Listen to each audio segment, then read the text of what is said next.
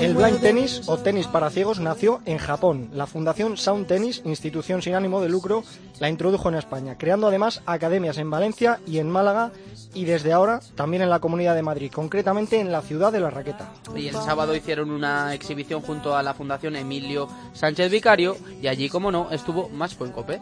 Y pudimos comprobar de primera mano cómo se juega. Paco Verdú es uno de los fundadores de la Fundación Sound Tennis y él nos va a explicar las diferencias principales que hay con el tenis convencional para poder adaptarlo. Juega con una pelota de espuma un poquito más grande de lo habitual, que contiene un núcleo sonoro que, vamos, que ese sonido es lo que permite que el jugador pueda localizar la pelota dentro de la pista.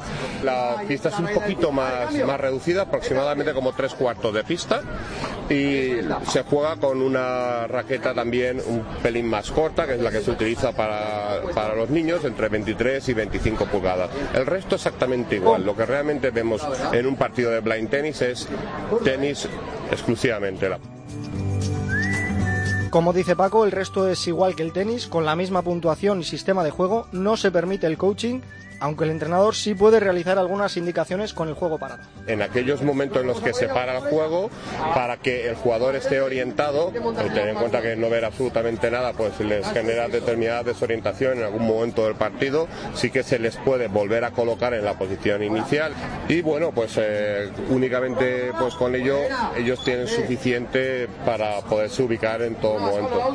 simplemente pues cuando no saben digamos en qué, en qué posición están dentro de la pista. Sí que el coordinador, digamos, del torneo se lo indica, pero a partir de ahí están completamente solos, autónomos e independientes. Y la pista está también adaptada, ¿no?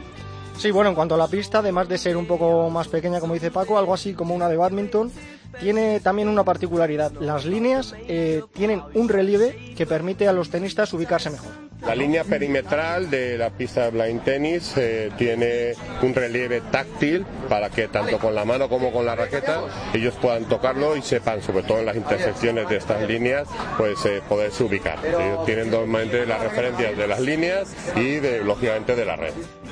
Esa ubicación, esa orientación es la base del blind tennis, es digamos con lo que se inicia todo, por lo que no podría ser de otra manera, es por donde se comienza el entrenamiento.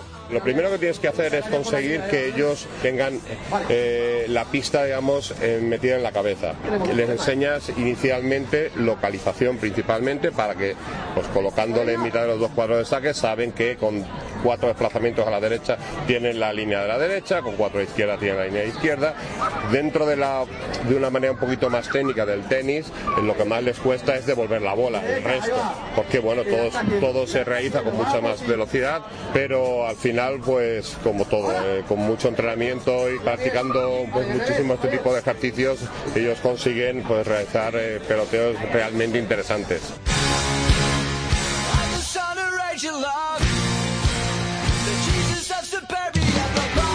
En noviembre se jugó el primer campeonato internacional en la cuna del blind tennis en Japón. Hay dos categorías, la B1 en la que compiten ciegos totales y la B2 en la que compiten ciegos parciales. Tiene que ser muy difícil jugar, ¿eh?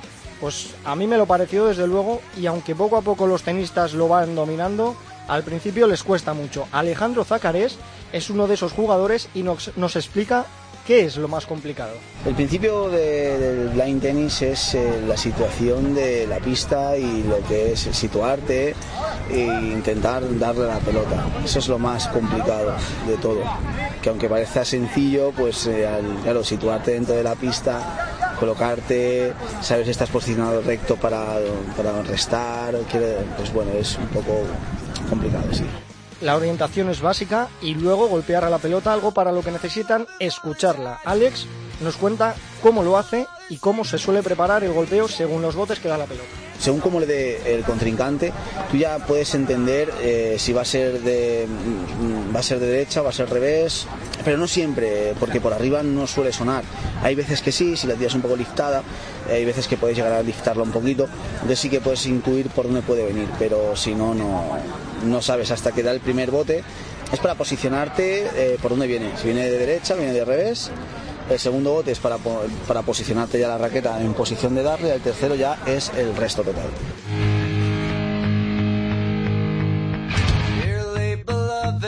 Oye Dani, pues tengo curiosidad en saber cómo empiezan a jugar a esto del blind tenis. Bueno, pues Alex eh, empezó de la manera más normal y como empezamos la mayoría a practicar un deporte, con los amigos. De la manera más simple, fui un día a la 11 y vi unos amigos que se iban a jugar a tenis y dije, ¿dónde vais? Y me dijeron, a jugar a tenis. Y yo, pues lo tengo que probar, la semana que viene iré. Y así comencé y le gustó tanto que ahí lleva un año y medio jugando competiciones internacionales y disfrutando del blind tennis, algo que no duda en recomendar. Las personas invidentes como yo eh, hemos practicado diferentes eh, deportes eh, para invidentes, golbal, atletismo, natación, fútbol, sala. Entonces, claro, hemos practicado deportes que, que son para ciegos, pero este es que es algo que no te puedes imaginar jamás cómo puedes jugar a tenis. Entonces invito a todo el mundo a que por lo menos lo pruebe y que decida si quiere continuar o no, pero seguro que les va a enganchar.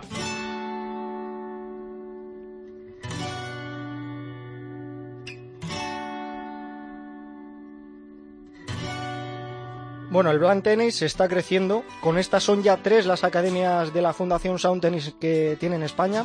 Y con este crecimiento, el objetivo es crear más competiciones. Nuestro objetivo principal es, eh, pues, es completamente deportivo, ¿no? Y esta temporada probablemente acabemos con cuatro o cinco academias en toda España. Esto ya nos permite y nos faculta para poder realizar un sistema de competición a nivel nacional, aunque sea en formato de ligas. Bueno, y ello pues conseguirá pues que nuestros jugadores pues eh, incrementen su nivel tenístico cada vez más. En breve vamos a montar ya un sistema de competición a nivel nacional.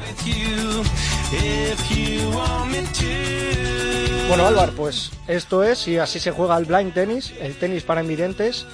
Y yo no veo mejor manera de utilizar este deporte para la integra que para la integración y me parece algo fantástico. Hombre, pues sí, es una gran iniciativa y si hay un deporte de raqueta de por medio, pues todavía mejor, ¿no? Ya ves. Oye, me ha gustado mucho el reportaje de hoy, ¿eh? Dani. Ha estado muy bien, a mí me gustó mucho. La semana que viene más y mejor. Mejor, en temas como este no sé si va a ser mejor, pero lo intentaremos. Muchas gracias, Dani.